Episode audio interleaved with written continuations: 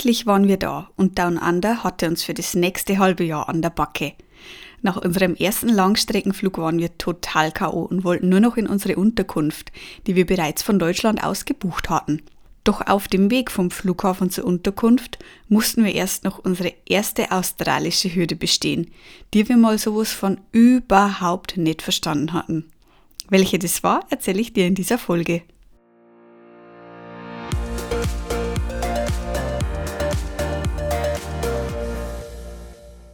Hey, ich bin Melanie und Gründerin von Rucksack rauf und weg, deiner zuverlässigen Quelle für tolle Reiseprodukte und nützliche Reisetipps. In meinem Podcast Rucksackgeschichten nehme ich dich mit in alltägliche, lustige und herausfordernde Erlebnisse, die mir bisher auf meinen Reisen so passiert sind. Warum?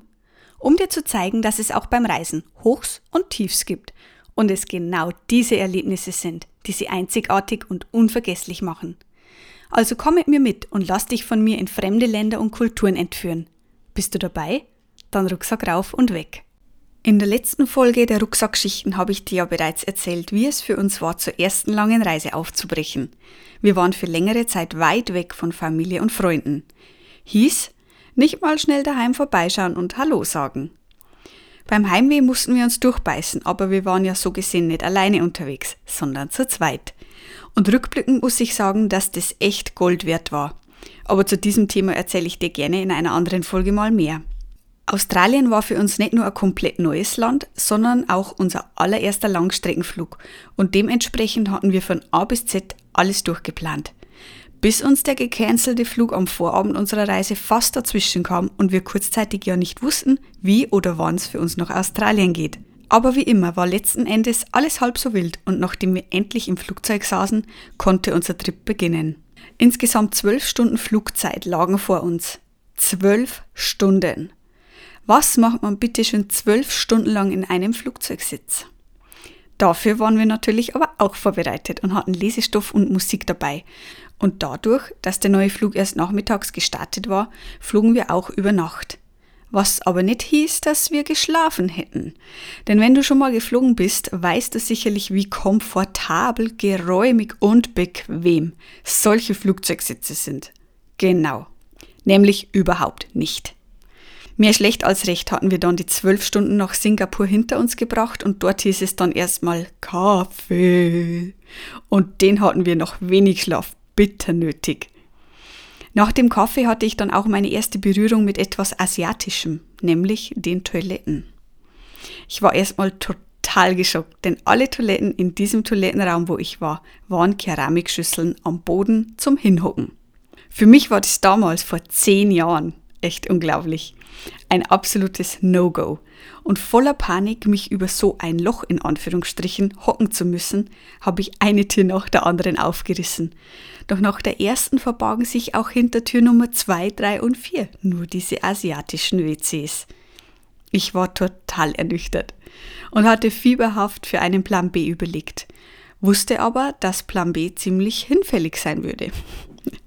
Und nachdem ich mich schon fast damit abgefunden hatte, erste Bekanntschaft mit Keramikschüsseln am Boden zu machen, verbarg sich hinter Tür Nummer 5 meine Erlösung. Ein ganz in meinen Augen normales WC. Juhu! Mittlerweile ist mir das sowas von total egal und macht mir überhaupt nichts mehr aus, aber damals war ich darauf weder gefasst noch vorbereitet gewesen. Und sicherlich hat auch der Schlafmangel und der lange Flug einfach seine Finger im Spiel gehabt. Nachdem dieses Thema dann also glücklicherweise positiv abgehakt war, ging es auf zum Gate, weil unser Anschlussflug nach Brisbane wartete. Da wir uns am Flughafen überhaupt nicht zurechtgefunden hatten, er war aber auch riesig und keinen Plan hatten, in welche Richtung unser Gate lag, haben wir uns kurzerhand eine nette asiatische Dame vom Schalter geholt, die uns dann sagte, dass wir zu Bitri Bitri müssen. Äh, wie bitte? Could you please repeat that? Gate Bitri Bitri. Ah, Gate B3, also B3, alles klar. Wir machten uns also auf zum Gate B3, wo dann unser letzter Spurt nach Brisbane bevorstand. Nach circa 22 Stunden Flugzeit ohne den Zwischenstopp in Singapur waren wir beide mittlerweile mehr als KO und hatten uns eigentlich nur noch danach gesehnt, endlich in unsere Unterkunft zu kommen. Die wir organisatorisch und vorausplanend, wie wir auf unserer ersten Langzeitreise noch waren, bereits aus Deutschland gebucht hatten. Und dazu passend auch einen Abholservice, der über die Uni, an der wir uns eingeschrieben hatten, lief. Ich erinnere mich noch an unsere Ankunft am Flughafen in Brisbane und wie mein Blick dann nach unserer langen Reise durch die riesige Arrival Hall geschweift war und ich mich nur gefragt habe, wo denn jetzt wohl der Abholservice auf uns warten wird, beziehungsweise ob er überhaupt noch wartet, denn wir waren ja durch den gecancelten Flug einen Tag später dran. Um uns herum waren lauter Menschen und überall hörte man Englisch und wir waren einfach nur total K.O. und hatten null Plan wohin. Aber dann, zwischendrin in der Menschenmenge, hatte sich glücklicherweise das Logo der QUT, das ist die Uni, an der wir studiert hatten, ins Blickfeld stibitzt. Und du erinnerst dich noch an das Wort, das wir Bayern sagen, wenn was gut läuft?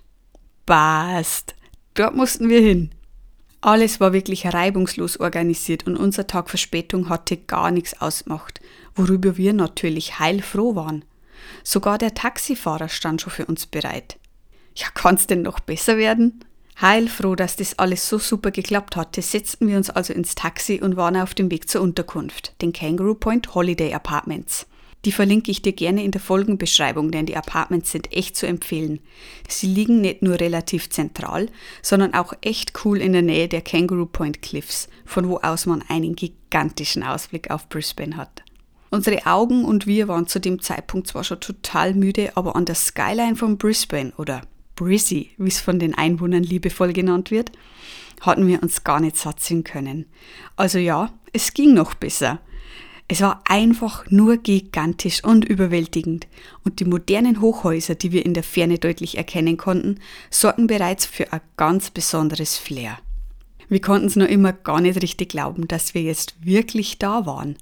Das Gefühl war so unbeschreiblich und wenn ich jetzt dran zurückdenke, läuft mir immer noch die Gänsehaut. Wir in Australien zum Studieren auf Englisch. Wer hätte sich denn das gedacht? Also ich vor einem halben Jahr noch nicht. Definitiv nicht. Unser Englisch war damals wirklich auch noch sehr basic. Also wir konnten uns schon verständigen, aber unser Schulenglisch umfasste eigentlich nur die ganz normalen, in Anführungsstrichen, Wörter. Ob das wohl reichen würde für eine normale Unterhaltung oder gar zum Studieren? Das wussten wir zu dem Zeitpunkt selber noch nicht, waren aber kurz davor, das rauszufinden, denn unser Taxifahrer hat uns plötzlich angesprochen. Zuerst hatten wir das gar nicht wahrgenommen, doch dann war das langsam in unser Brisbane Skyline geflashtes, flugumnachtetes Gehirn vorgedrungen. Der redet mit uns. Machen das deutsche Taxifahrer auch? Keine Ahnung. Uns war auf jeden Fall gar nicht nach Reden zumute und schon gar nicht auf Englisch. Wir dachten uns beide nur so, Hilfe, holt uns hier raus. Und du denkst dir jetzt wahrscheinlich gerade so, ja und? Natürlich redet der mit euch. Ja, aber unser Englisch war zu dem Zeitpunkt wirklich noch nicht das Beste. Außerdem waren wir übernächtigt und als wäre das noch nicht genug gewesen, hatten wir den guten Mann einfach nicht verstanden. Ganz egal, wie genau wir versucht hatten hinzuhören. Es war ein Mix aus Englisch, einem krassen Dialekt und irgendwas anderem. Es hat sich zwar angehört wie Englisch, aber irgendwie auch nicht. Und ich glaube, dass sich Bayerisch für jemanden, der Hochdeutsch spricht, auch so anhören würde. Man weiß, es ist Deutsch, aber man versteht trotzdem nichts. Oder nur ein paar Brocken.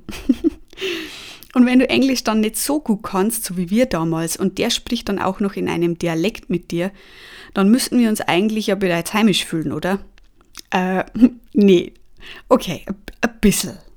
Aber wenn es die ganze Zeit so weitergeht, dann kamen wir hier definitiv nicht sehr weit. Während Flo die gesamte Fahrt über dann relativ still war, hatte ich versucht, zumindest den Anschein, so weit es geht, zu wahren. Wir müssen die Bayern in Down Under ja zumindest ein bisschen repräsentieren.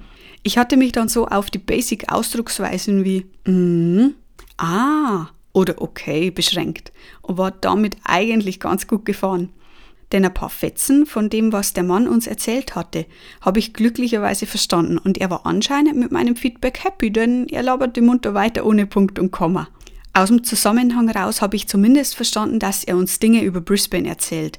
Aber im Großen und Ganzen war mir bzw. uns die Konversation total peinlich, weil wir a. fast nichts verstanden hatten und b. nur mit den minimalsten menschlichen Ausdrucksweisen wie ah, mm, okay und so weiter hatten antworten können. Aber wie heißt so schön, nur wenn man ins kalte Wasser geschmissen wird, lernt man schwimmen.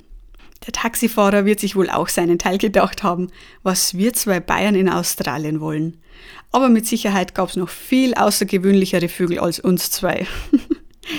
mit Hand und Fuß hatten wir die rückblickend eigentlich lustige Taxifahrt dann hinter uns gebracht. Und da standen wir also, Händchen haltend, unsere riesigen Koffer jeweils rechts und links von uns aufgereiht, in Brisbane vor unserer Unterkunft für die nächste Woche. Wow! Durch das Ganze ganz genau hinhören und so tun, als würde man alles verstehen, hatte uns die Taxifahrt zusätzlich zu der eh schon langen Anreise nochmal mehr ausgelaugt. Wir waren richtig bratfertig und einfach nur froh, als wir dann endlich vor unserer Unterkunft standen. Jetzt nur noch schnell eingecheckt und dann Feierabend. Obwohl es erst früher Nachmittag war, aber das war uns egal. Mit unseren ultra riesigen Auswanderungskoffer, also rückblickend wirklich riesigen Koffern, rollten wir auf die Rezeption zu und konnten endlich in unsere kleine Wohnung am Kangaroo Point einchecken. Um ein paar Hausecken rum unsere Koffer ins Apartment reingeschoben und nach über 30 Stunden Reise erschöpft ins Bett gefallen. Welcome to Down Under! In der nächsten Folge Rucksackschichten erzähle ich dir dann, wie wir zusammen mit anderen Leuten einen Haufen Geld loswerden wollten und warum sich alles in uns dagegen gesträubt hatte. Ich hoffe, du bist wieder mit dabei, wenn es heißt Rucksack rauf und weg.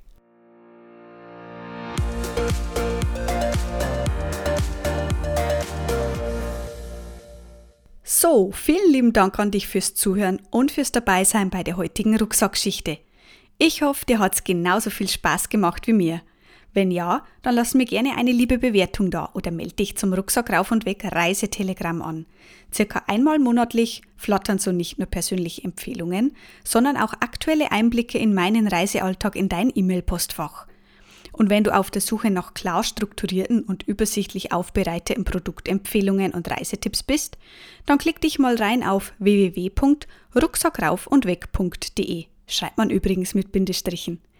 Alle relevanten Links und Infos findest du wie immer in der Beschreibung dieser Folge. Und wenn du eine spezielle Frage rund ums Reisen hast, die sich für die Rucksackschichten eignen würde, dann schick mir doch gerne eine Mail an hallo@rucksackraufundweg.de. Ich freue mich, von dir zu hören.